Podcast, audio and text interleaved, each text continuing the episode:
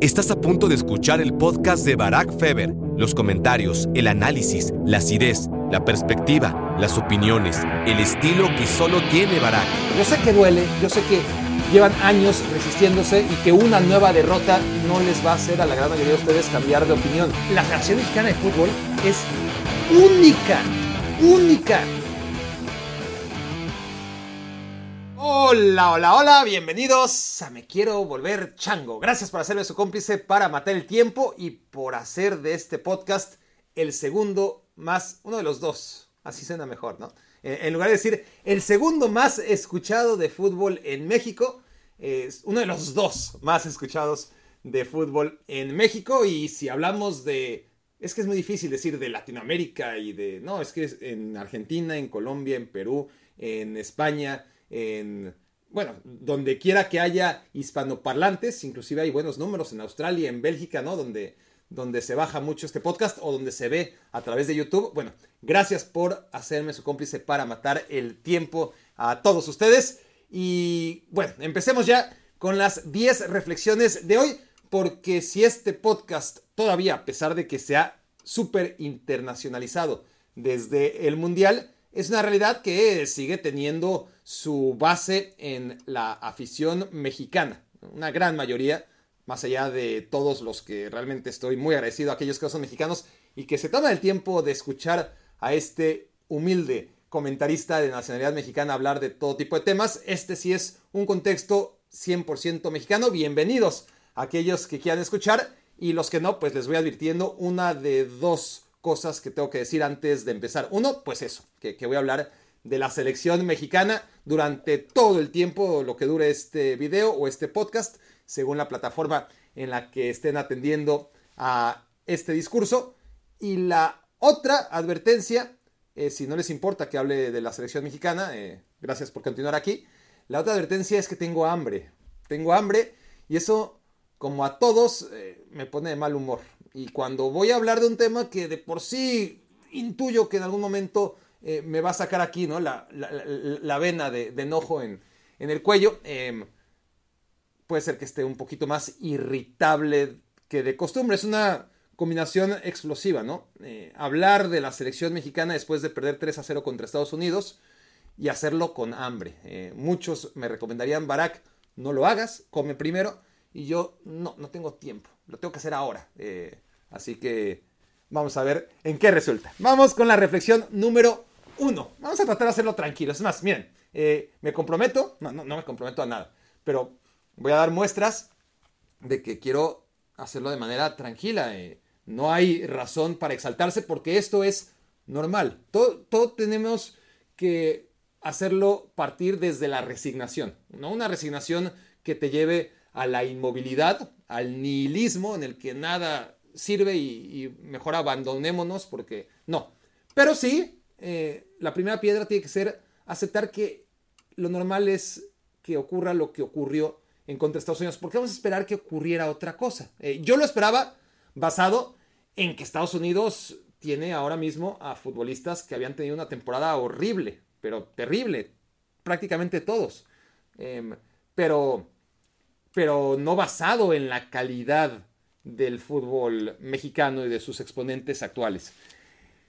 Hay que aceptar que independientemente del estado de forma que atraviesen los jugadores de Estados Unidos y los jugadores de México, que a veces va a ser más alto o, más bajo, hay algo que es inaplazable, que es aceptar que Estados Unidos juega mejor al fútbol que México. Yo sé que duele, yo sé que llevan años resistiéndose y que una nueva derrota no les va a hacer a la gran mayoría de ustedes cambiar de opinión. Pero ahí están los datos y, cada vez crecen más. No es algo que ocurrió ahora, ayer o hace dos años. Es algo que, que viene ocurriendo a paso firme desde 1991. Desde 1991 son 32 años. O sea, ya, ya, 32 años en que Estados Unidos ha superado a México. No quiere decir que le haya ganado todos los partidos, ¿verdad? México en estos 32 años le ha ganado 14 veces a Estados Unidos. Miren, 14 veces México ha sido capaz de ganarle a Estados Unidos. ¿cómo me atrevo a decir que México es menos que Estados Unidos en 32 años, cuando si tomamos en cuenta todos los resultados desde aquella vez? Y, y digo 32 años y hablo de 1991 porque fue el punto de inflexión. México jugó la Copa Oro en aquel 1991, en la que todavía lo traducíamos como Copa de Oro, una mala traducción porque Gold Cup es Copa Oro, ¿no? Golden Cup sería Copa de Oro. Bueno, en esa época todavía le decíamos Copa de Oro a un evento en el que México pues tenía que aplastar a sus rivales, porque en el historial México goleaba a los Estados Unidos siempre, no es que le ganaba, es que era como México ahora contra, no sé, los antecedentes contra San Vicente y las Granadinas, ¿no? Era, vamos, no era rival. Hasta que llegó ese partido de 1991 de la Copa Oro, semifinales, el equipo dirigido por Manuel Apuente fue vencido por la selección de Estados Unidos. Estamos, hablando de 1991. Desde entonces, ese fue el punto de inflexión porque realmente no pasaba nunca, era algo que, no se podía ni pensar que, México perdiera contra Estados Unidos, pues pasó, ocurrió. Y desde entonces México, como les digo, ha ganado 14 veces. El tema es que ha perdido 20. 20. 14 contra 20 y, y lo demás han sido empates. Pero, pero no voy a contar aquí los empates. 14 eh, victorias para México, 20 para Estados Unidos en los últimos 32 años. Así que quizás, quizás ya sería buen momento para aceptar la realidad. Y de hecho, yo no creo que, que tengamos que escandalizarnos de que Estados Unidos haya superado a México o que Canadá pronto lo haga, si no es que ya lo hizo. Más bien, ¿cuánto se tardaron, no? ¿Cuánto tiempo? Y, a pesar de que, de que no empezaron a profesionalizar sus fútboles hasta entrados ya prácticamente en el siglo XXI, bueno, prácticamente en el caso de Estados Unidos, ya eh, muy adentrados en el siglo XXI en el caso de Canadá. Y aún así, pues son países que superan a México en cosas mucho más importantes, ¿no? En todo lo que no tenga que ver necesariamente con cosas subjetivas como la cultura o la cocina, pero en cosas importantes, ¿no? En lo que quieran, tecnología, educación, salud, deportes, cualquier tipo de deporte, ¿no? Eh, Canadá y, Estados Unidos son superiores a México. ¿Por qué no lo eran en soccer? Pues porque no les interesaba, porque no, habían dado, no se habían dado cuenta, tardaron mucho en darse cuenta que también merecía la pena eh, invertirle ¿no? al, al deporte más seguido en el resto del mundo. Aunque en Canadá y en Estados Unidos no sea ni siquiera uno de los cuatro deportes más importantes, porque no lo es, no lo es. Eh, y, ya está, entonces asumamos como, wow, qué bueno, ¿no? Que, que, que, disfrutamos el tiempo en el que México era mejor que sus rivales geográficos, en algo, por lo menos en algo, ojalá fuera mejor en educación, ¿no? En, en tantas materias que realmente importan, en seguridad, en estabilidad, en, todo lo que realmente... Eso no va a pasar, ¿no? Y así como estamos resignados a que eso no va a pasar, a que México desgraciadamente no va a tener la calidad de vida en general que se tiene en Canadá y en Estados Unidos, entendiendo que hay de todo. Hay lugares eh, y casas en México donde se vive muy bien y lugares en Estados Unidos y probablemente también en Canadá donde no se viva tan bien. Pero en general saben, deben saber a qué me estoy refiriendo más allá de que no hay un país ideal ni una situación excepcional. México está a la saga de Canadá y de Estados Unidos en todos los ámbitos y estamos resignados a, ello, ¿no? Eh, hay que trabajar, hay que mejorar, hay que, hay que hacer muchas, pero muchísimas cosas en el largo plazo para tratar que las distancias no sean tan grandes entre países del primerísimo mundo como son los vecinos del norte y, México. Pero bueno, no, no, no, es así, no es fácil. Y, en el fútbol tampoco. Eh, resignemos también a que esa es la realidad o aceptemos lo primero eh, y a partir de esa aceptación, que no resignación, tratemos de volver a, a un nivel en el que se pueda competir. Pero, pero ya hablaré yo en las siguientes reflexiones de ese tema porque no es fácil. El primer tema es aceptarlo, ¿no? México, desde las eliminatorias mundialistas de 2002 a 2022, 7, ¿no? 2002, 2006, 2010, 2014, 2018 y 2022. 6. Bueno, 6 eliminatorias mundialistas en las que México fue el líder en una sola. No fue el gigante de CONCACAF, que yo siempre digo lo mismo, ¿no? E, e, ese término de, de gigante CONCACAF, ¿de, ¿de, dónde salió? ¿Para qué necesitas ser gigante de una tierra de, de, gente bajita? No, no eres gigante, sigues siendo mediano, eres el, el menos bajo o el más alto, pero eso no te hace un gigante. Y últimamente, yo nunca he oído ese, esa necesidad de que Argentina o Brasil se disputen el título de gigante de Conmebol. O que Italia y Alemania estén eh, diciendo yo soy el gigante de la UEFA. No, yo soy el gigante de la UEFA. No, yo. No, no. ¿Cuál es la necesidad? ¿No? Este. Eh, o inclusive en, en, África o en Asia. Eh, ¿Cuándo han oído de es que Egipto es el gigante de la Confederación Africana? O que Japón es el gigante de Asia. O que Corea se hace llamar los gigantes de Asia. No, no. Entonces, ¿por qué en CONCACAF tenemos esa necesidad de que haya un gigante? No, no hay gigantes y encima no hay, no hay ningún orgullo. Eh, no, no, no, debería ser un orgullo por el cual este, estar peleando, ¿no? Este, o, presumiendo el ser gigante de la CONCACAF o ser el equipo más competitivo de la CONCACAF. Pero no lo ha sido México. No lo ha sido, lo fue, lo fue desde 1900 y lo que quieran hasta 1998. Probablemente sí, aunque ya dije que desde 1991 hay un parteaguas en el que Estados Unidos empezó a ganarle partidos a México, ¿no? Eh, pero desde 2002, hombre, 2002 México no fue el mejor de la CONCACAF para llegar al Mundial. En 2006 tampoco, a pesar de que la Volpe dijo que caminando y lo que quieran y, da a entender que se dejaron ganar en Trinidad y Tobago, lo que es gravísimo, pero igual no quedaron en primer lugar y en 2010 tampoco, en mucho menos, ¿no? 2012 y 2010 y, y 2014 fueron muy sufridas.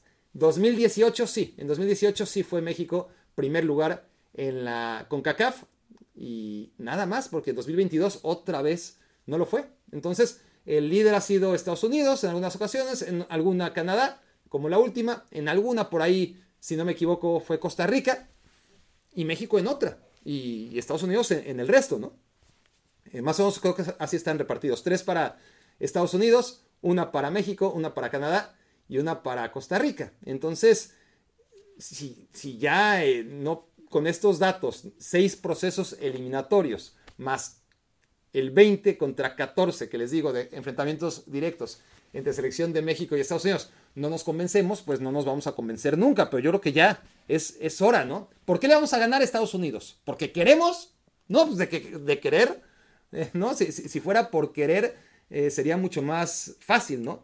Pero no hay elementos ni actuales ni históricos, ¿no? Porque, porque lo que pasó en el siglo XX ya no importa, ya no importa. Eh, ya tenemos suficientes añitos en este nuevo siglo, 23, como para tomarlo en cuenta como los antecedentes directos y estos no avalan ningún complejo de superioridad que todavía arrastra el fútbol mexicano sobre el de los vecinos. En México en general se sigue pensando que después de Brasil y Argentina somos los mejores, la panacea, ¿no? Y no es verdad, no es cierto. Y para comprobarlo, aquí tengo este ejercicio que es la reflexión número 2, ¿ok? Para ayudarles a aquellos que, que no puedan aceptar la realidad, para que lo dejen, para que dejen de eludirla. Eh, el fútbol es un tema de calidad, porque me pueden hablar y, y, estoy escuchando mucho de las ganas y de la actitud. Y, y Diego Coca, entrenador de la selección mexicana, fue el primero en decir, no, es que la actitud, la mentalidad, sí, todo eso se tiene que mejorar, ni duda cabe. El fútbol tiene cuatro dimensiones, ¿no? Eh, cuatro áreas que tienen que convivir y en las que necesita ser excelente para, para poder ser superior a, a los rivales, ¿no? En la medida en la que alcances la excelencia técnica, táctica, anímica y física, pues va a estar en condiciones de exigirle al rival que haga lo propio, ¿no? que, esté al límite de sus posibilidades físicas, anímicas, tácticas y que todo al final se decida por la técnica.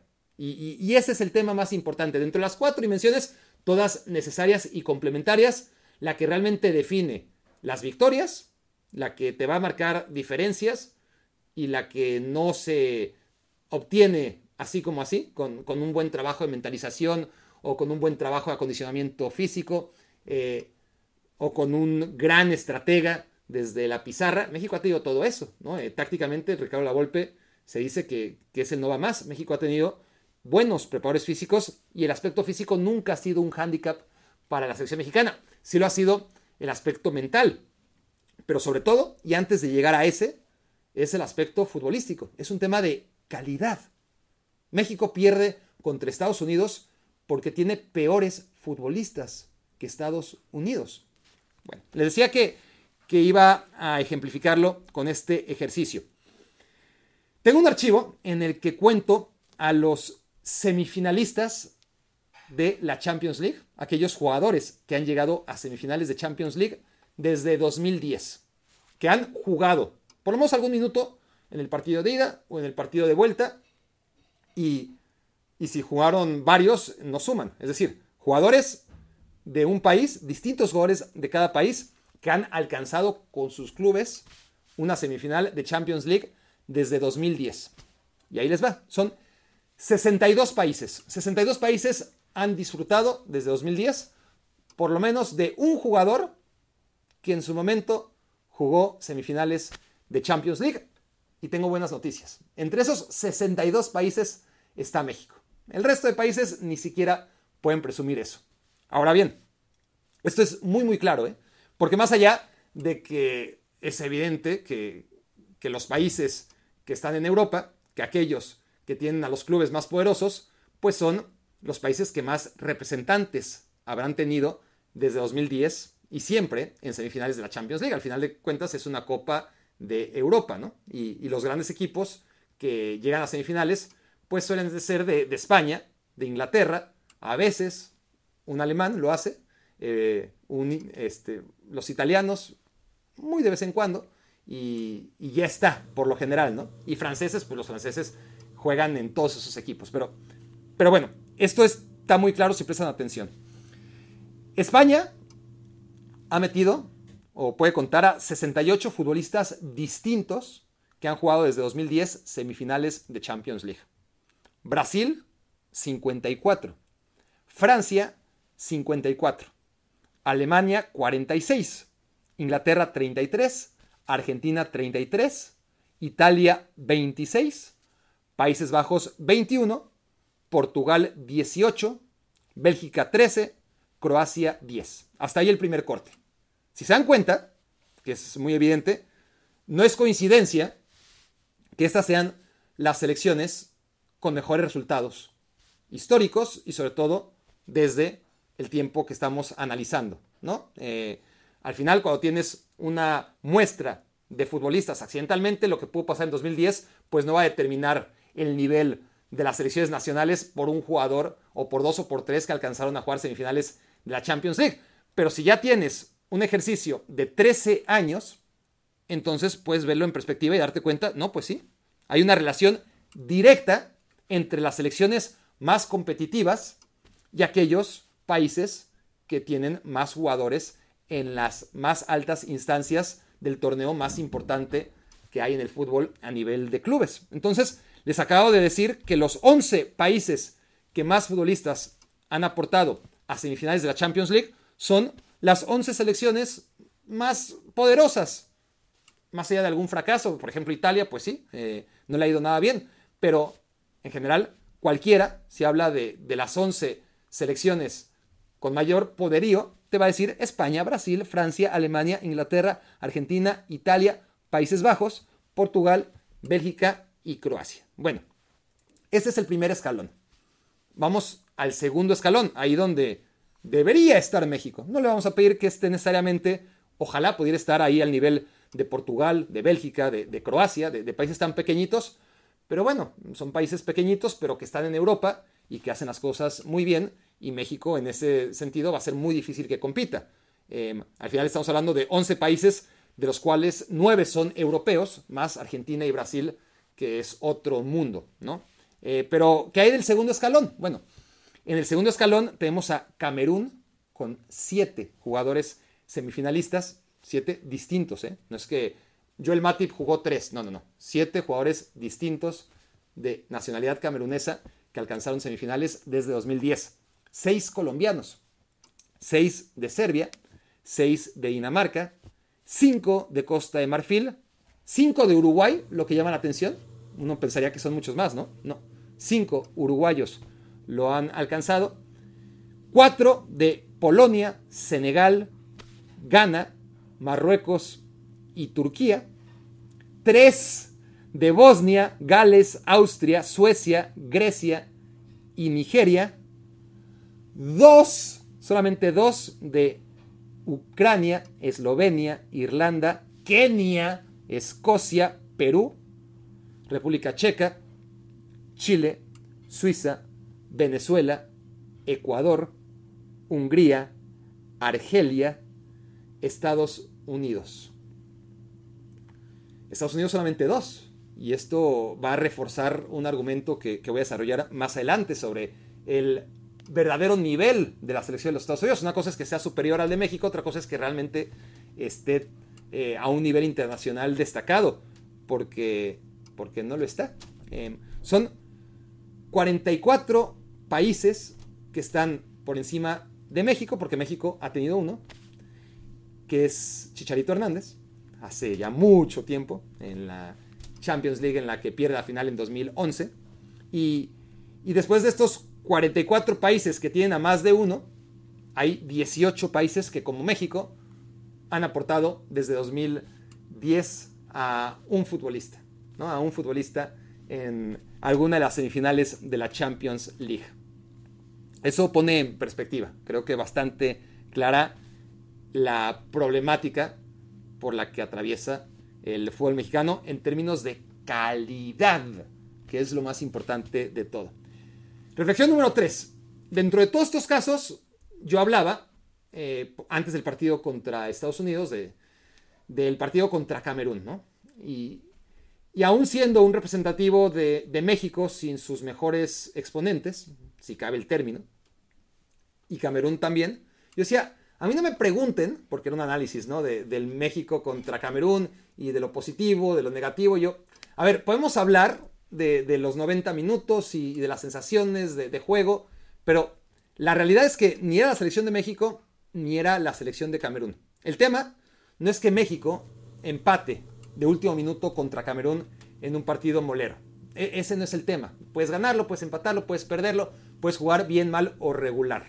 Pero eso es el inmediatismo. Eso es analizar solamente lo ocurrido en 90 minutos entre un equipo con futbolistas nacidos en un país contra otro equipo de futbolistas nacidos en este otro. Ahora, el análisis en proyección es, bien, en Camerún no está ni Sam Anguissa, ni Víctor Osimhen, ni está ni estará tampoco mientras el entrenador Rigo Song se mantenga en el banquillo el portero André Onana. ¿verdad?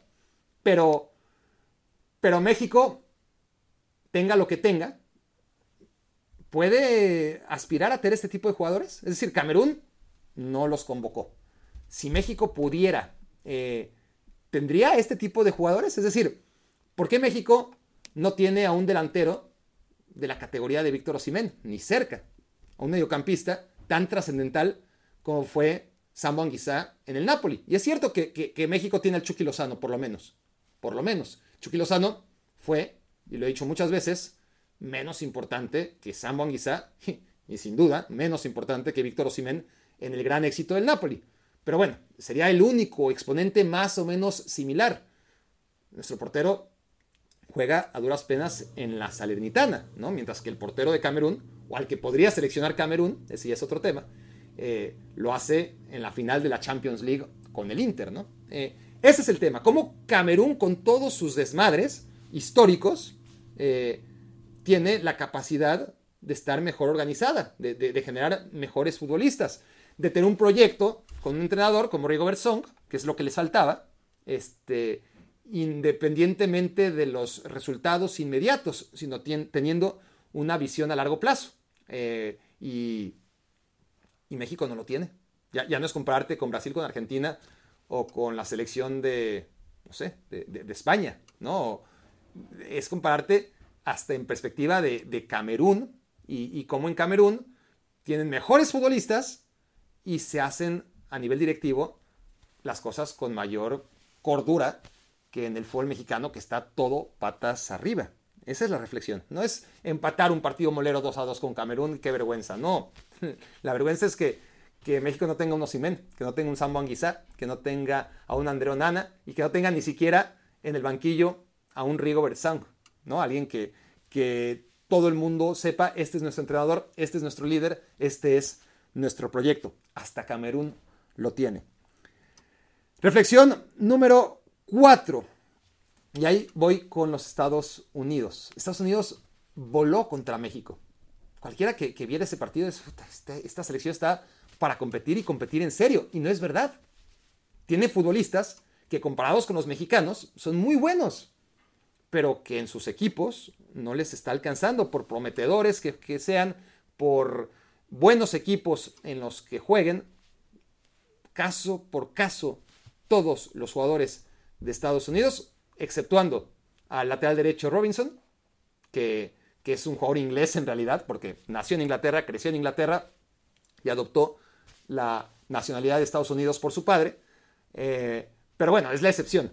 Eh, y, bueno, y, el centro delantero nuevo, ¿no? Que, que nació en Brooklyn, que se desarrolló en el Arsenal y que estaba en las divisiones, en las selecciones menores de Inglaterra, hasta que decidió eh, después de, que también lo quería la selección inglesa a, futuro, porque, porque ahora mismo Harry Kane es el centro delantero de la selección inglesa, ¿no?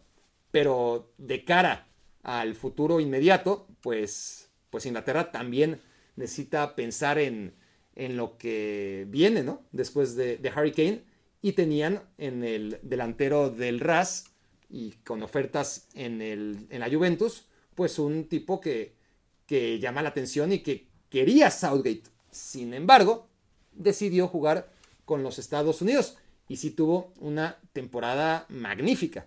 Eh, él sí, pero la tuvo sin ser norteamericano todavía, ¿no? Este, la tuvo como jugador inglés ante la FIFA y ahora en esta fecha decidió jugar con la selección de Estados Unidos. Balogun no hizo nada, no hizo nada. O sea, sí, si, si, dijéramos, bueno, es que es un delantero increíble, ¿no? Eh, lo será quizás, quizás no, quizás solamente fue un año eh, increíble y, se pierda, no lo sabemos, es un delantero joven, pero, pero no sabemos hasta dónde va a llegar Balogun. Lo que sabemos es que México no tiene algo similar, por más que nos quieran vender al Chaquito Jiménez como una alternativa.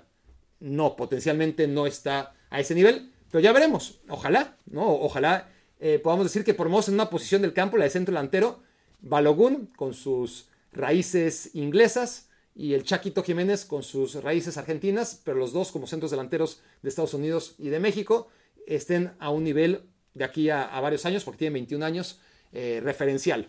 No lo sé. Lo que sí sé es que en todas las demás posiciones, los jugadores de Estados Unidos o descendieron y descendieron en condiciones increíbles, como los tres jugadores de Leeds United, Tyler Adams y, Winston McKenney, además de Brendan Aronson, al que trajeron de la liga austriaca, les costó muchísimo dinero, traídos por un técnico estadounidense y todos se hundieron juntos con el Leeds United. O en el caso de Ricardo Pepi, que tuvo una buena temporada, decente, ¿no? 12 goles en el Groningen, que sumó 18 puntos en la Eredivisie, ¿no? Horrible. Entonces, todos los jugadores de Estados Unidos, uno por uno, los podemos analizar, salvo las dos excepciones que ya les mencioné, y tuvieron años marcados por una desesperante suplencia, como el caso de, de Gio Reina o de Christian Pulisic, o de no cumplir las expectativas, como en el caso de todos los demás, o, bueno, el, propio portero, ¿no? Nadie esperaba que, que Ted Turner, que Matt Turner, perdón, fuera el portero. Ted Turner es un tipo un poquito más importante que Matt Turner en el universo este, real. Pero dentro de nuestro universo del fútbol, Matt Turner no jugó nada, nada eh, en el Arsenal y nadie esperaba que, fuera así, ¿no? Cuando decide irse al Arsenal a ser suplente, pues ya sabíamos todos lo que le esperaba. Eh, al final, ni siquiera los partidos importantes de la Europa League los acabó jugando el portero indiscutible e inamovible de los Estados Unidos.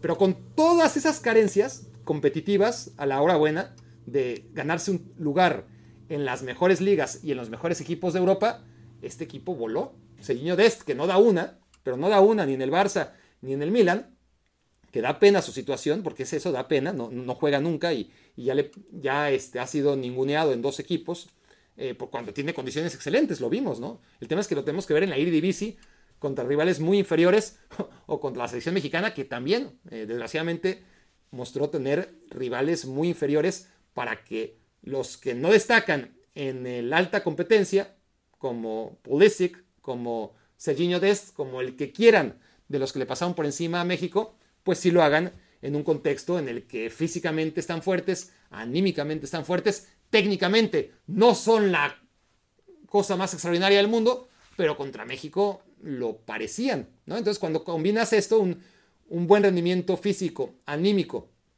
táctico, y, cuando técnicamente eres superior a tu rival, pues ocurre lo que, lo que vimos, ¿no? Eh, Estados Unidos con futbolistas en un momento muy malo. Por eso yo pensaba que, México podía competir con Estados Unidos, ¿eh? porque, eh, porque el, momento que atravesaban los jugadores de Estados Unidos con sus clubes invitaba a pensar que les iba a costar ¿no? este, llegar y, encontrar el ritmo necesario para, para que todo pudiese combinar y que jugadores que venían mal eh, de repente jugaran bien. Muy difícil, pero México se los puso fácil.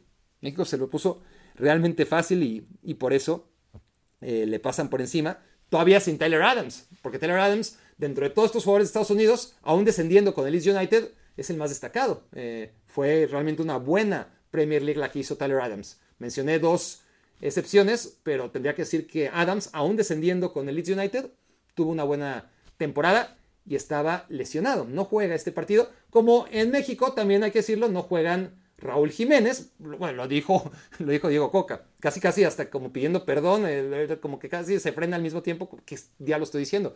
Raúl Jiménez eh, sigue siendo argumento de lo que le falta a México, ¿no? Como, como pensando en el ideal, como si siguiéramos hablando, no es que México ya no tiene a Rafa Márquez, que México ya no tiene Hugo Sánchez, pues hagámonos a la idea que tampoco tiene a Raúl Jiménez y que nunca lo tuvo, nunca lo tuvo para lo que valía.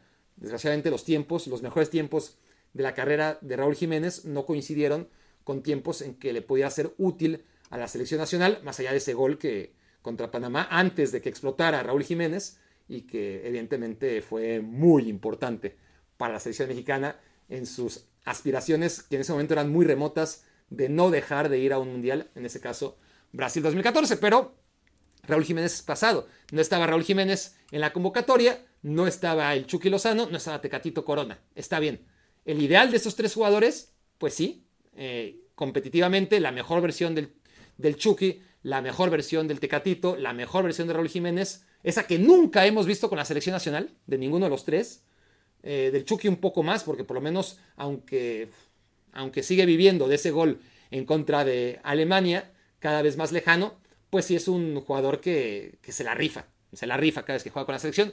No podemos decir lo mismo del resto, ¿no? Eh, en cualquier caso, pensar que, México hubiera competido más con el Chucky, con Jiménez y con Corona, sería engañarse terriblemente. ¿no? ¿no? creo que nadie caiga en ese error. Reflexión número 5. Probablemente vienen las dos reflexiones más dolorosas de, todas. Y, y la 5 es la manera que pierde México, ¿no? La manera tan cobarde de perder. De verdad, pena, no ajena, sino hasta propia, decir, estos no me representan. Futbolísticamente que hagan lo que quieran, que sean lo malo que quieran, pero, pero por favor, ¿no? que no sean nacos.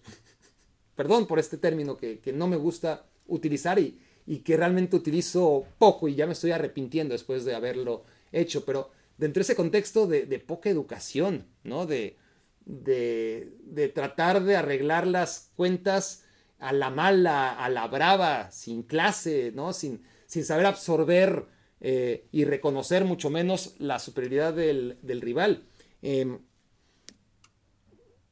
el saber, el constatar que México no ha crecido desde 2002 en ningún sentido, porque futbolísticamente está claro que, no ha ocurrido. Si acaso el debate es si México está peor de lo que estaba hace 21 años.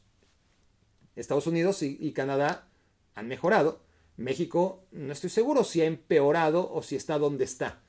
Lo que sí no tengo duda es que se ha estancado, se ha estancado y, y no solamente en lo futbolístico, sino en todo lo demás, ¿no? Eh, que 2002 no haya dejado ninguna enseñanza, ¿no? Porque puedes perder contra Estados Unidos y mira que, qué prueba más fehaciente necesitas de que ha sido superado que un partido en una Copa del Mundo, en octavos de final, en el que te ganan, que no es un accidente, porque ya venía, como vengo dando estadísticas, Estados Unidos desde 1991 siendo superior a México en la mayoría de los partidos. En 2002 esto llevaba apenas 10 años, no era una realidad de 30.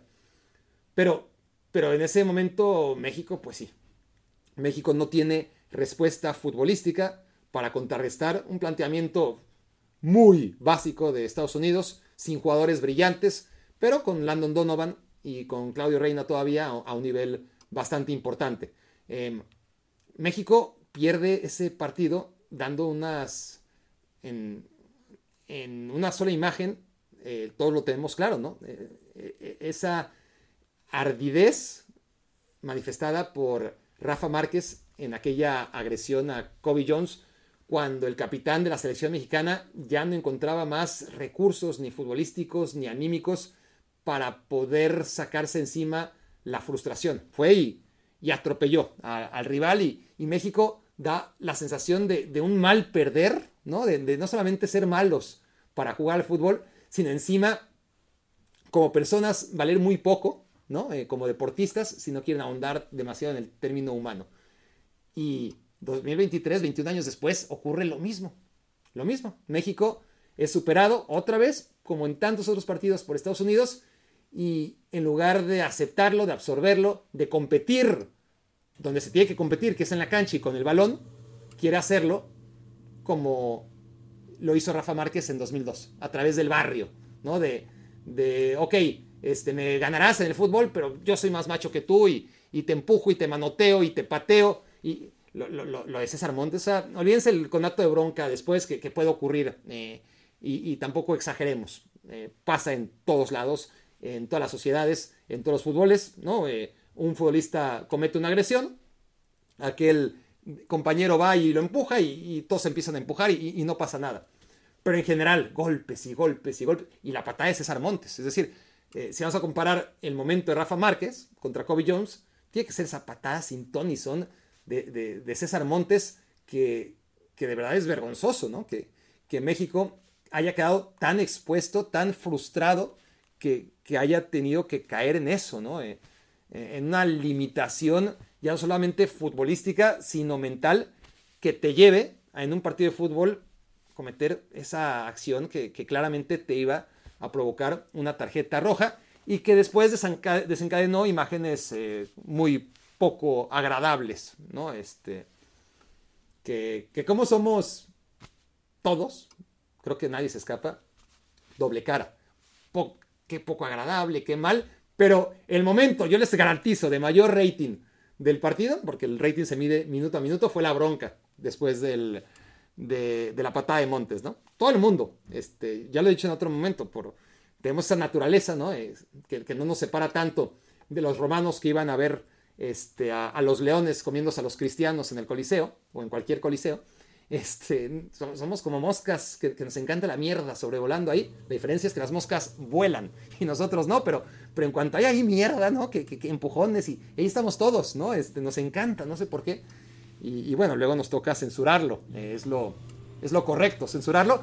Pero en ese momento nos, es súper divertido, no lo neguemos. Reflexión número 6. Acabo de dar un salto porque lo que para ustedes fue medio segundo, para mí ha sido como media hora porque confieso que fui a comer y ahora sí ya estoy listo para la encomienda de darle colofón a estas reflexiones. Número 6, entonces me había quedado, si no me equivoco, hace lo que para ustedes fue 20 segundos y para mí como 40 minutos, en... Ah, sí, en una derrota, pues sí, eh, totalmente vergonzosa por parte de la selección mexicana. Sobre todo por el tema de esa bravuconería, ¿no? Porque puede ser superado en la cancha y duele, mucho, pero encima el constatar que los jugadores están tan poco preparados para absorber la derrota, para reconocer la superioridad del rival y a partir de ahí mejorar y tratar de competir pero con la pelota, no sin ella, no a ver quién es el más bravucón, a ver quién tiene más barrio, a ver quién saca más el pecho. Ahí ya vimos que para eso Jorge Sánchez es el número uno, ¿no? ¿Y, para qué más? Porque, porque si hablamos de, gente sin educación, a ver, Cuauhtémoc Blanco honestamente era un pelado, pero, pero jugaba muy bien. No se justificaban sus actitudes en el campo, eh, porque fuera un crack. El hecho de que fuera un crack no le daba derecho a tratar así a árbitros y rivales, pero bueno, ya saben, al menos era un crack. Por lo menos tenía ese, ese matiz, ese argumento a favor, aunque no justificante. El caso de Sánchez no tiene ni lo uno ni lo otro, ¿no? Eh, en fin, eh, terrible, terrible este, sentirse representado por alguien así. Y lo mismo, casi lo mismo puedo decir de Edson Álvarez o de Gerardo Arteaga o de César Montes, ¿no? Fue, fue esa manera de, de perder y de ser superado ya no solamente en lo futbolístico, sino, sino casi una derrota cobarde, ¿no?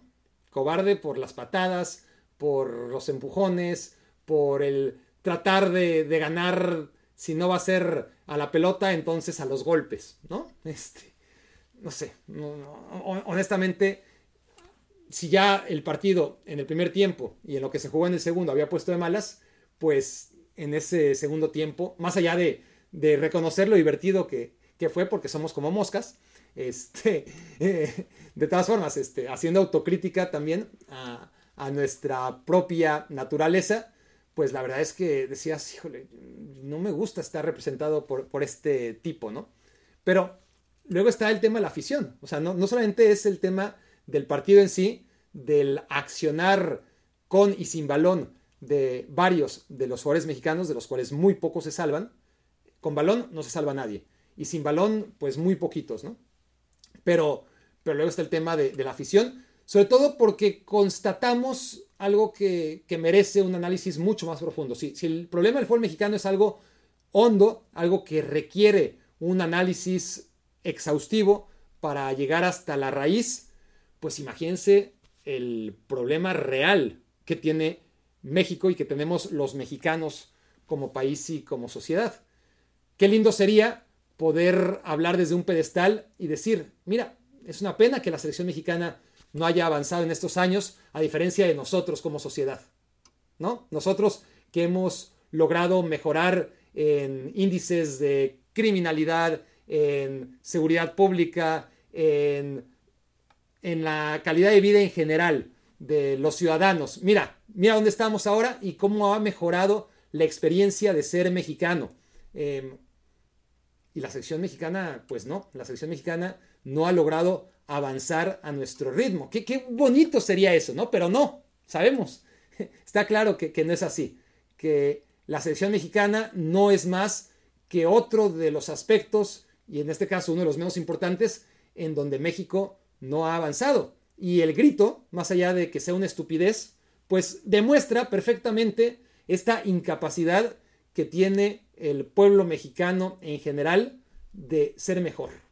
Claro, eh, habemos muchos millones de mexicanos y no todos nos deberíamos poner el saco, pero al final todos tenemos algo en común y, y la voz de la mayoría es la que grita esa palabra. Y la gran mayoría estaremos de acuerdo en que no necesariamente está eh, expresada con el afán de discriminar al prójimo. Eso es lo de menos.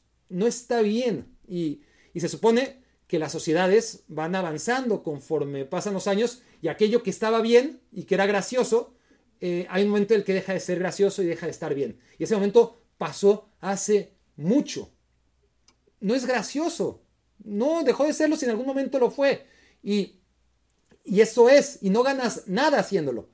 Si dijeras, bueno, es un costo de oportunidad, eh, un costo-beneficio.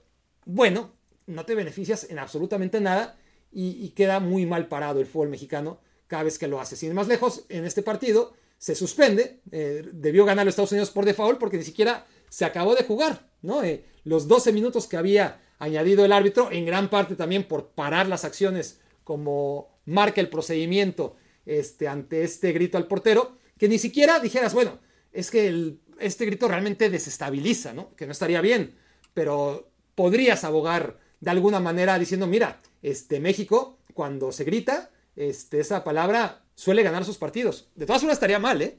Pero es que no hace ni lo uno ni lo otro. No, no sirve para nada más que para evidenciar lo que estoy diciendo, ¿no? La tristeza de constatar que le exigimos al fútbol mexicano lo que nosotros como sociedad no somos capaces de hacer, avanzar, mejorar. La primera pregunta fue, ¿por qué queremos pensar que México debe ganarle a Estados Unidos? Solamente porque queremos que, que, sea así. Con la selección mexicana es lo mismo. ¿Por qué pensamos que México en estos últimos 20, 25, 30 años tiene que mejorar? Nosotros no hemos mejorado. Somos la misma mierda. Todos, ¿eh? Y, todo tiene que nacer de esa autocrítica. No solamente son los jugadores y los entrenadores y los directivos, que es a lo más fácil eh, que hay para atacar, porque están ahí. Y, nosotros, los comentaristas, somos la misma mierda. Y los aficionados, con los que nadie se mete, porque el negocio depende de ellos, pues son la misma mierda. Y estoy generalizando, pues claro que estoy generalizando. Cuando digo los comentaristas, pues me pongo el saco porque, porque no voy a decir los otros comentaristas menos yo y tal y tal. En general, el periodista, mexicano, el periodista mexicano a nivel deportivo es vergonzoso. El aficionado mexicano, salvo excepciones, es vergonzoso. El futbolista, el entrenador y el directivo son vergonzosos. No han mejorado, han sido incapaces de evolucionar. Hemos sido incapaces de evolucionar, pero al final de cuentas parece que a los únicos a los que les exigimos que mejoren es a los futbolistas, a la selección mexicana. ¿Y por qué? ¿Por qué van a mejorar ellos? ¿O cómo le van a hacer si el resto, ¿no? Ya, ya no solo a, nivel futbolístico, que es lo menos importante, sino en general, ¿no? Queremos que la selección mexicana mejore cuando el país no le ha puesto el ejemplo en ninguna de las áreas que realmente importan. Ay, casi lloro. Reflexión número 7. Ay, no sé, ya tengo un nudo en la, en la garganta. Este, pero bueno, tratemos de, regresar al fútbol. Eh, se dice, ¿no? Que, más vale perder 3 a 0 que perder tres partidos 1 a 0. ¿Y qué pasa cuando, cuando están ocurriendo las dos cosas? Y, no solamente es que pierdas tres partidos 1 a 0, sino que con Estados Unidos es que pierdes 2 a 0, 2 a 0, 2 a 0 y ahora 3 a 0. Entonces, ya no es el, bueno, perdimos 3-0, pero más vale eso a, perder tres partidos seguidos. No, con, Estados Unidos estás perdiendo de manera escandalosa este partido, pero además hay que acumular las derrotas anteriores. Entonces, si lo ponemos en contexto, contra Chile fue, si quieres, un accidente, un accidente que duele muchísimo, ¿eh? No es de que, ay, fue un accidente, entonces no me dolió. No, no, los accidentes te quitan la vida, ¿no? Muchas veces. Pero, pero me entienden, ¿no? Sí, fue el momento más doloroso en nuestra historia como aficionados eh, al fútbol, ver una selección perder en una Copa América 7 a 0 contra la selección chilena, pero, pero ¿qué es peor eso? O perder 2-0, 2-0, 3-0 y etcétera, etcétera. O sea, ir acumulando esos 7 goles y más en varios partidos, en varias derrotas. Probablemente lo segundo sea peor que lo primero. Y esto me lleva a una reflexión B dentro de la séptima, que es ¿qué hubieran preferido los gringos? ¿Ganar 2 a 0 o 3 a 0? Eso está interesante. bueno, no está interesante, pero está curioso, ¿no? Porque, porque el mame del 2 a 0 les encanta. Y a nosotros, pues, nos duele. Eh, y el 3 a 0, pues ya no es lo mismo. Es mejor, se supone, pero a ellos lo, que les encanta es jodernos con el 2 a 0. Y ni siquiera esa oportunidad les dimos, ¿no? Este, con aquel grito pudo haberse inclusive, si, no hubiera... Eh, si no se hubiera suspendido el partido antes de tiempo, pues igual hubiera caído el 4 a 0 de Estados Unidos y al menos este, habrían dicho, bueno, 2-0 más 2-0 igual a 4-0. De alguna manera este, habrían encontrado el, algoritmo, ¿no? Este, el, ¿Cómo se dice? El múltiplo del 2. En este caso, el 3 a 0, eh, pues ni siquiera deja contentos a los mexicanos, por supuesto que no. A los gringos, pues no es que, no, se, es que se quejen, pero hubieran preferido ganar 2 a 0. Estoy seguro de ello. y, este, y al final, bueno, es una reflexión estúpida, pero para tratar de tratar de acabar con mejor, con mejor humor estas reflexiones que se acercan al final. Está en las 7, ¿no? Reflexión número 8, ahora sí, que es eh, Diego Coca. Eh, es a propósito hablar del entrenador hasta ahora, porque ahora mismo en todos los lugares van a hablar de Diego Coca como el punto número uno, como el más urgente, como el más importante, y no lo es, no lo es. Yo creo que no debió haber llegado nunca. Em, sí me parece a mí que cuatro meses es poco tiempo. Eh, muy poco tiempo pero también que en el caso de Coca sobran esos cuatro meses. No es que sean pocos, sino que son cuatro meses de más. No debió haber llegado. Y, y bueno, ya que llegó, pues mejor tratar de salir del hoyo con otro tipo de entrenador. Que insisto, o sea, el, entrenador al final de cuentas, ¿qué va a hacer? Eh, yo creo que, Diego Coca no tiene eh, la capacidad ni la experiencia ni, ni nada de lo que necesita la selección mexicana para, por lo menos, si no progresar, porque necesitas otra cosa que va mucho más allá que un técnico en, materia de, real progreso y de, de, cambio. Pero bueno, eh, si, se trata de esconder la basura debajo de la alfombra, como se ha hecho durante muchos años y, hasta décadas, yo creo que hay gente mejor preparada para esa ardua tarea de ir distribuyendo la basura debajo de la alfombra para que no se note hasta que acabe de reventar, como reventó en Qatar 2022 cuando México no avanzó a octavos de final. Bueno, una vez reventada, pues no se ha hecho nada. Es, vuelve a bajar, vuelve a esconder la basura debajo de, la alfombra, ¿no?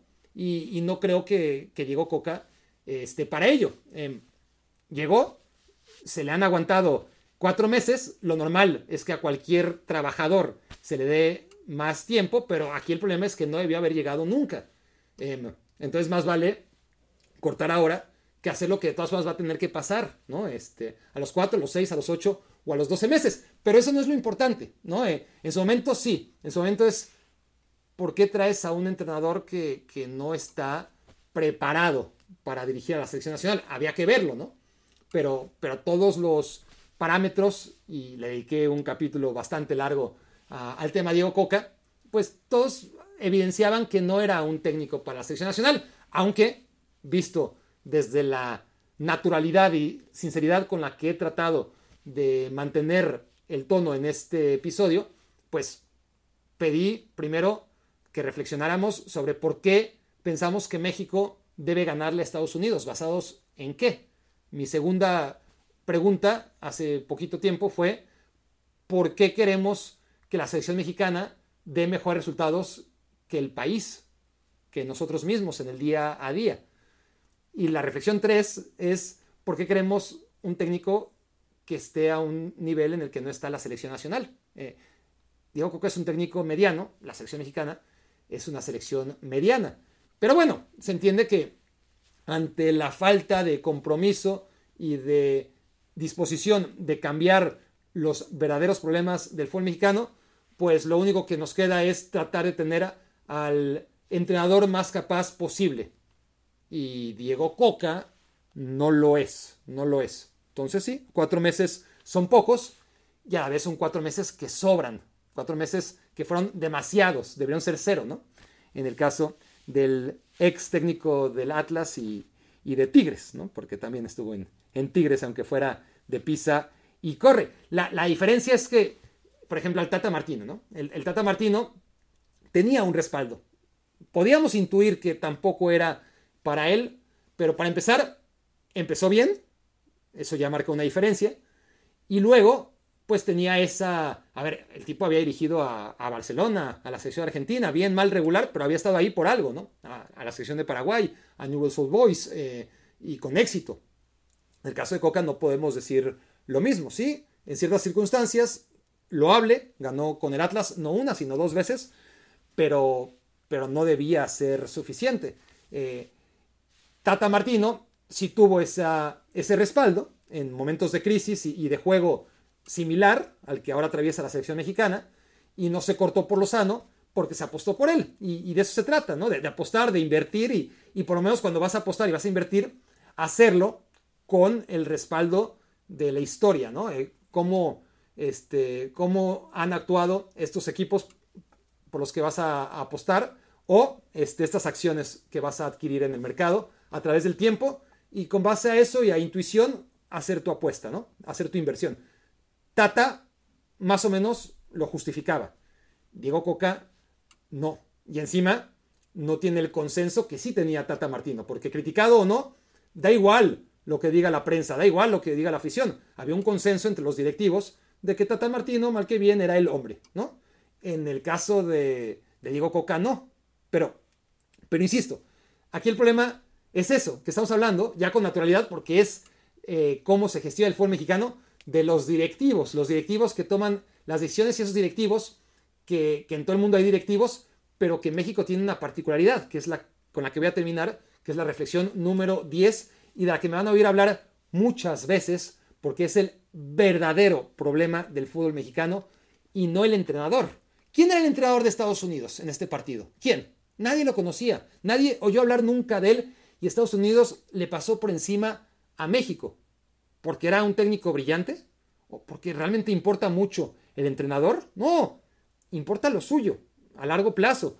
Pero en un partido, en un contexto, es lo de menos. Es decir, cualquier entrenador hubiera hecho jugar a Estados Unidos contra un rival como México, como jugó Estados Unidos. Sin quitarle cierto mérito que tiene este entrenador que venía de paso, ¿no? Pero está claro que no es la apuesta de la Federación de Estados Unidos a largo ni a mediano plazo. Era solamente para este partido y para el que viene en la final de la Nations League y nadie lo entendió. Porque él, pero que sirva de ejemplo como un donadie que, que, simplemente hace su trabajo, es un profesional de la dirección técnica, pero, pero que pone de manifiesto la verdadera importancia de un entrenador. Estados Unidos es tan superior en sus jugadores y en su momento, a pesar de lo que acabo de decir, de, los jugadores que no han llegado para nada al potencial que se les intuía. Pero aún así, la dinámica y, el juego de los futbolistas de Estados Unidos es tan superior a la dinámica y al juego de los futbolistas de México que, dirigiera quien dirigiera, pon a Coca eh, a dirigir a Estados Unidos y al director de Estados Unidos para este partido, que se llame como se llame, a dirigir a México, y hubiera pasado lo mismo. No es una cuestión de entrenador. No es definitivamente una cuestión de entrenador porque no era Guardiola el que estaba dirigiendo al Estados Unidos que pasó por encima de México, ¿verdad? Eso demuestra perfectamente la importancia relativa de un entrenador, sobre todo si se va a analizar a corto plazo, si se va a analizar solamente la injerencia de un técnico en una derrota o en una victoria. Tan responsable fue Diego Coca de la derrota de la selección mexicana contra Estados Unidos que no le indulto de ella.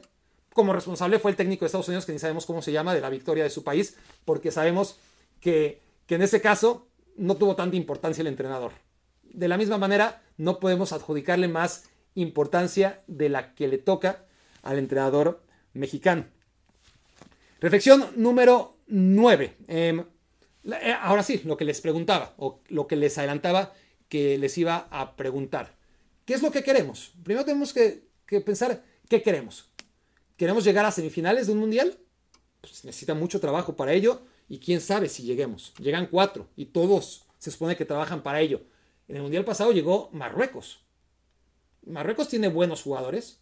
Eh, estaría bueno que tuviéramos un portero como Bono, que tuviéramos a un mediocampista como Amrabat, que tuviéramos a un jugador como Siyesh, eh, adelante, ¿no? Pero pero a ver, este, tampoco son jugadores de súper primer nivel. Son buenos, ¿eh? insisto. Eh, él sí. A pesar de, todos los problemas que tiene, él sí es de los mejores, si no el mejor en su posición. Es decir, Marruecos tenía lo suyo. Ha logrado, dentro de su contexto, dentro de la pasión que se tiene por el fútbol de Marruecos, eh, encauzar a una generación de futbolistas y que ésta llegara a semifinales. Y lo hizo con un técnico que llegó dos meses antes del Mundial, ¿no? Porque Halihotzic, un técnico experimentado que había hecho un gran trabajo con Argelia en el Mundial de 2014, se peleó con todo el mundo, eh, lo echaron, prefirieron apostar por Mazraoui, ¿no? Que, es otro de los jugadores que me faltaban. Es decir, ¿tiene mejores jugadores Marruecos que México? Sí. Mucho mejores, espectaculares, que justifiquen a priori que Marruecos alcanzara las semifinales de un mundial, no. ¿Cómo se hace? Pues me encantaría decirles que con un entrenador y un proceso de ocho años y que es el ejemplo. Pues tampoco. Pueden pasar las cosas. México puede llegar a semifinales de un mundial como llegó Marruecos. Complicado, muy complicado. Este, necesita el orden táctico que tenía ese equipo, la inteligencia emocional, la madurez, los minutos de juego en Europa que tenían, aunque no fueran figuras, todos, este, la mayoría nacidos en Francia, además, pero, pero que sirva como ejemplo, ¿no? Marruecos no necesitó un gran proceso de un entrenador por el que se apostara a largo plazo. No necesitó una gran generación de futbolistas que estuvieran en los mejores equipos de Europa. Em, el tema es darle seguimiento a Marruecos. Y si logra que con este éxito, pues los talentos que, hay de origen marroquí en Bélgica, en Países Bajos, en Francia, tengan un modelo a seguir y, se vayan desarrollando a ese nivel y, que, y, que, prefieran jugar con Marruecos en lugar de con Países Bajos, eh, con Bélgica o con Francia, y que vean en, la sección de Marruecos no solamente el país de sus papás, sino una selección en donde pueden eh, aspirar a cosas tan importantes como llegar a semifinales de un mundial, pues entonces este, Marruecos habrá hecho algo muy importante en el mundial de 2022. Por eso estamos por averiguarlo. Igual fue una chiripa, como la de Turquía en 2002, que no ha vuelto. No, no, no digo que no haya vuelto al tercer lugar de un mundial, es que no ha vuelto a los mundiales. Han pasado 20 años y no ha vuelto Turquía a jugar una sola Copa del Mundo. Países súper apasionados, súper grandes. Turquía, Marruecos, México, ¿no? Y México lo puede hacer también. Pero la, cosa es que no sea de chiripa, no sea llegar una vez y, que ya, bueno, ya cumplimos, como Marruecos y como Turquía y como tantos otros. Entonces, primero hay que pensar qué se quiere realmente y, pensar a largo plazo. Y, aquí hay una traba que es la verdadera.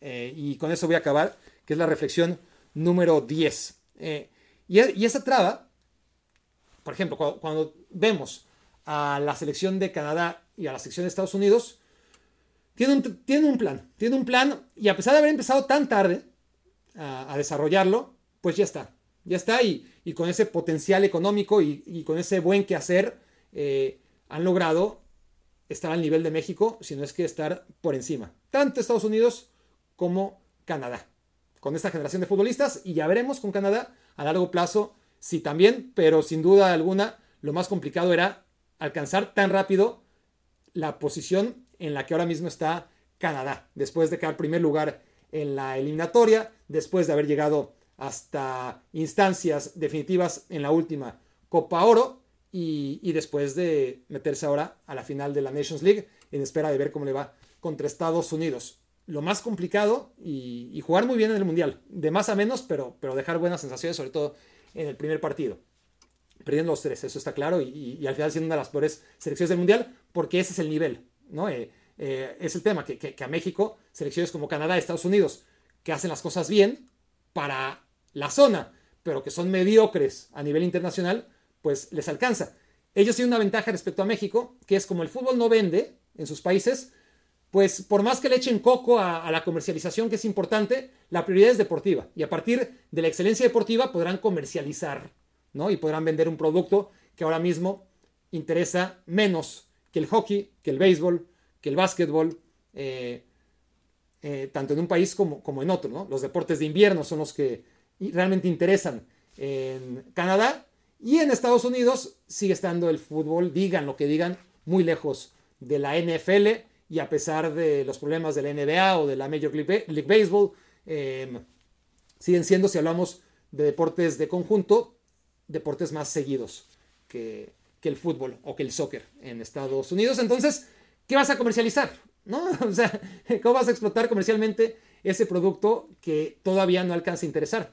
Pues haciéndolo un buen producto, invirtiendo deportivamente en la selección de Canadá para poderla vender en la selección de los Estados Unidos para poderla vender, porque claro que les interesa hacer dinero, pero el vehículo para lograrlo es el económico. Ahora, son solo los dos ejemplos que tenemos a la mano, Canadá y Estados Unidos.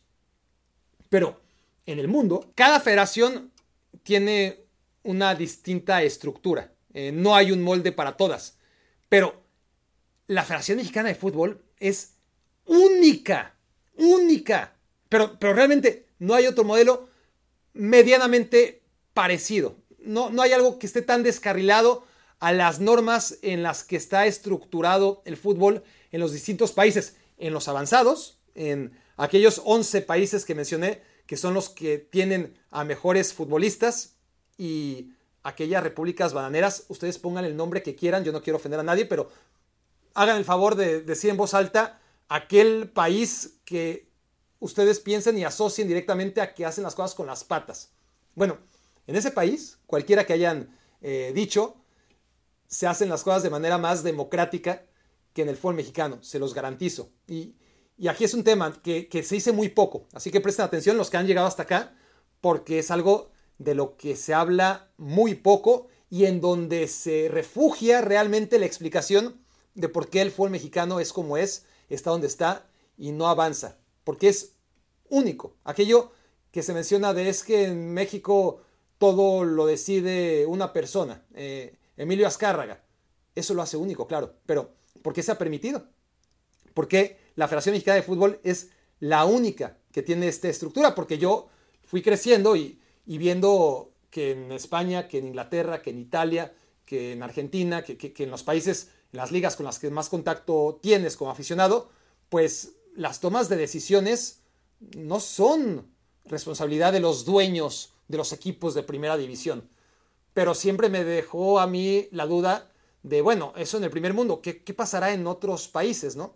Y, es algo que, que, no se investiga. Cuando hablaba yo de, de, la pobreza de nuestro periodismo en general, pues aquí está, ¿no? Eh, de este tema del que les voy a hablar, no se habla nunca. Yo, yo nunca he oído eh, hablar del tema de, la asamblea y cómo ésta está constituida y cómo es diferente, radicalmente distinta al del resto de países. Y esto es importante porque es donde se toman las decisiones. La asamblea de dueños le llaman en México. La asamblea de dueños es la asamblea general de la Federación del Fútbol del país y es la única del mundo que tiene tan poquitos miembros. Tiene 16 miembros. 16 miembros en la asamblea son los que toman las decisiones. El de venir del fútbol mexicano. ¿Por qué? ¿Y por qué ellos? No pasa en ningún lado que los dueños de los equipos de primera división sean los que lleven las riendas y tomen las decisiones de todo el fútbol mexicano es ridículo. No debería de pasar porque es un conflicto de intereses, porque ellos van a ver por los intereses de sus clubes, no del fútbol mexicano. De hecho, se van a contraponer los unos de los otros. Ellos van a querer que, que el show solo sea de ellos y que lo puedan administrar nada más ellos. Pero ¿por qué en México sí se puede? Es decir, si, si en los demás países pudieran hacerlo, pues lo harían encantados. Pero, pues, en los demás países no se puede porque hay una federación, una federación que regula a los equipos. En México, los equipos regulan a la federación y les tengo datos, les tengo datos para que realmente podamos dimensionar todos juntos cómo es posible que México sea tan diferente al resto. La asamblea. La asamblea en la que se toman decisiones en cada parte del mundo, en cada eh, federación, hay una asamblea y esta puede ser, porque no hay un molde para todas, insisto, cada una es distinta, pero, pero ninguna es tan pequeña, pero, pero ni remotamente, tanto que el promedio de miembros de la Asamblea General en las federaciones de fútbol alrededor del mundo es de 200. México es de 16 imagínense cómo bajó el promedio hasta 200 porque México con sus 16 pues lo bajó quizás de 250 a 200, ¿no? Pero claro, que el promedio sea 200 significa que hay muchos, eh, muchas federaciones constituidas por más de 200 miembros y otras por algo menos, pero ahí está el promedio, 200 contra 16 de México. Pero no solo es la única particularidad, esto lo hace, ¿sí? A la Asamblea de la Federación Mexicana de Fútbol la menos representada. Por lo tanto, el poder está en mucho menos manos, en la toma de decisiones. Eh, y además, gente que no tiene ni idea. Pero eso, bueno, ya ni hablar, porque si habláramos de 16 sabios, de 16 gente preparada, eh, dirías, bueno, este, igual es un modelo interesante, ¿no? Eh, aquí no, aquí son 16 que no tienen ni idea, al menos de, de fútbol. O sea, este, tienen mucha idea de, lo que quieren para ellos mismos. Ni siquiera muchos tienen una visión de negocios eh, espectacular porque harían las cosas distinta, de, de manera distinta. Pero bueno, olvidémonos de esa particularidad de que México tiene de calle la asamblea con menos integrantes en el mundo. Está luego el tema del porcentaje de votos que tiene el fútbol profesional en una asamblea. Entonces, están las asambleas de los distintos países, algunos con 100, otros con 200, otros con 300, México con 16, pero Les engañaría si les dijera que México es el único país del mundo en donde el fútbol profesional tiene más del 50% de los votos, porque no es así, hay dos, solamente hay dos. Solamente pasa en México y en Costa de Marfil. En el resto, de ninguna manera, el fútbol profesional tiene el 50% de poder de voto. De hecho, el promedio es 20%. 20. En, en México, ¿saben cuánto es? Es el 91%. ¿Sí? Costa de Marfil es el único que tiene más de 50, aparte de México, y está en 57. Qué vergüenza Costa de Marfil. Pero, para empezar, su asamblea es más grande, no es de 16, así que hay un poquito más de, poquito me imagino, ¿no? De democracia y de pluralidad y de opiniones.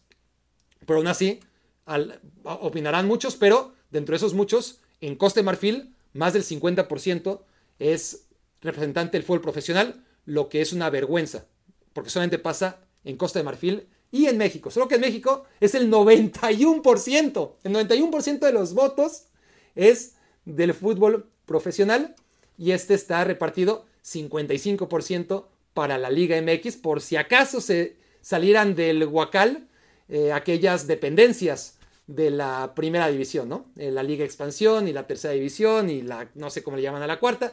Esas cuatro divisiones que se supone son las que constituyen el fútbol profesional en México tienen el 91% de los votos contra el 9% del fútbol amateur, cuando en el resto del mundo el fútbol amateur que es el que realmente representa los intereses del fútbol a nivel global, porque hay muchos más equipos amateur que profesionales, eh, pues son mayoría, porque así debe ser a la hora de votar. Si son mayoría este, a la hora de existir, debe haber una mayoría representativa también a la hora de votar.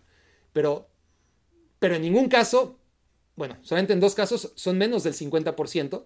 Eh, en Costa de Marfil, como les dije, 57 para los votos de las ligas profesionales y en México el 91%. Esto es la segunda gran vergüenza de cómo se administra el fútbol mexicano, en la medida en la que no hay otro, eh, otro país tan cínico, ¿no? Y, miren que hay países que podríamos apuntar, bueno, quizás este o quizás no, no, no es así, solamente en México. Tercera particularidad, bueno, además de la asamblea, además de la asamblea, luego tienes un comité ejecutivo más pequeño, que es el que representa a la Asamblea y el que toma las decisiones, ¿no? Este, las decisiones más importantes van y, son consensuadas o puestas a votación entre los miembros del comité ejecutivo. Y aquí, de nueva cuenta, en cada país hay distintas eh, formas de estructurar a este comité ejecutivo. México vuelve a ser el único en donde la liga tiene más del 50% de las votaciones, eh, de, poder de voto en el comité ejecutivo. Eh, no pasa más que en Chile y en México. Aquí son los dos únicos países. La liga de fútbol profesional en Chile tiene el 50 y tantos por ciento y, México tiene, además del 50% en el comité ejecutivo, porque, porque el representante de la Liga MX tiene 5 votos sobre 10, Encima tienen al presidente, que es un títere eh, siempre de los intereses de la liga. Entonces, en resumen, todo lo que les acabo de dar con datos, que, espero que, los hayan absorbido, que los haya explicado más o menos bien, se resume en una cosa, eh, que, es el único país donde la liga de fútbol profesional gestiona a la federación. Lo normal es que la federación gestione las ligas, ¿no? Se habla de que, de que la gente es noble. Eh, la gente va y acude y llena el estadio y, no, la, gente yo creo que está mal llamarla noble eh, por hacer esto. La gente está enojada y la gente exhibe su enojo de una manera inapropiada siempre.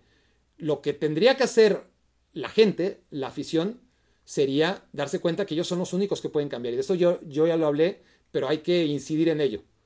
Yo puedo hablar y hablarles horas y horas y quejarme y hablarles de la estructura del fútbol mexicano y del país en general y, de toda la, bola de, cosas con y sin sentido en las que he ahondado a lo largo de una hora. El tema es que los únicos que realmente pueden cambiar esta situación, cambiar el modelo de rentabilidad del fútbol mexicano, son ellos. Son los que deberían dejar de consumir selección mexicana. aquellos que, que siguen con su nobleza, entre comillas, llenando los estadios, ¿no?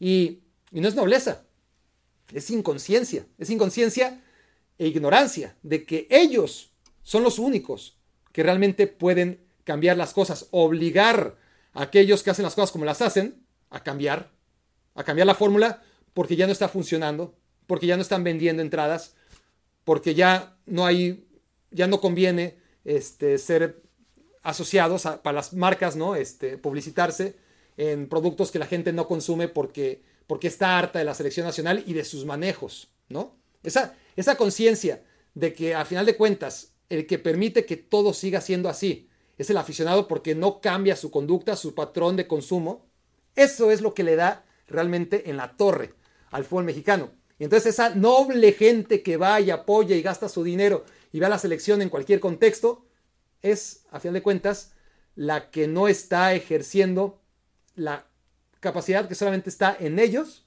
de cambiar las cosas. Y luego se quejan. Pues, no sé qué, no, eh, son los únicos que realmente lo pueden cambiar. Nosotros aquí podemos hablar, hablar y ¿saben qué? Ganamos dinero haciéndolo. Ganamos dinero haciéndolo. Los aficionados, encima de, de invertir dinero, porque no hacen dinero, sino que, que lo, lo, invierten en su entretenimiento, pues encima ellos sí son los que pueden cambiar las cosas, no nosotros. Nosotros no vamos a obligar a los federativos a, a cambiar. Ellos sí, ustedes en general, cada quien que, que utilice el ellos, nosotros, como, le venga en gana, son los que tienen el poder de obligar a los otros a cambiar. Pero, pero no, porque los problemas del fútbol mexicano están clarísimos, ¿no? Eh, clarísimos. Eh, los torneos cortos, las liguillas, el no descenso sobre todo, eh, la no exportación de futbolistas a Europa y cuando se hace no a la edad adecuada ni al precio adecuado. Eh, todos los males del fútbol mexicano, y yo lo dije en el Mundial de manera creo que bastante clara, es que ya lo sabemos, es como vamos con el doctor y sí, ya sabemos que, que hay que dormir mejor, que hay que hacer más ejercicio, que hay que alimentarse de mejor manera, que no hay que fumar, que hay que usar condón a la hora de tener relaciones sexuales y decidimos no hacerlo porque ya sabemos que es malo, pero, pero no estamos dispuestos a cambiar, ¿no? Pues porque, porque al final de cuentas es un sacrificio que no estamos dispuestos a hacer. En el fútbol mexicano, el mexicano es todo eso, es drogadicto, es alcohólico, es, este, se alimenta fatal, eh, no usa preservativos, no, es responsable en sus relaciones sexuales y, y lo sabe, lo sabe, no es algo nuevo, pero nadie lo obliga a cambiar. Le, resulta rentable ese modo de vida, sobrevive y, le tiene que dar un susto, un susto, por lo menos, ¿no? Este, y, los únicos que le pueden dar ese susto son, creo yo, los aficionados que siempre clasificamos de nobles, eh, que aguantan todo. Pues no, no deberían de aguantar todo. Eso fue Me Quiero Volver Chango. Muchas gracias por haberme hecho su cómplice para matar el tiempo. Escuchaste el podcast de Barack Feber. Toda la información de los deportes con un toque de Barack.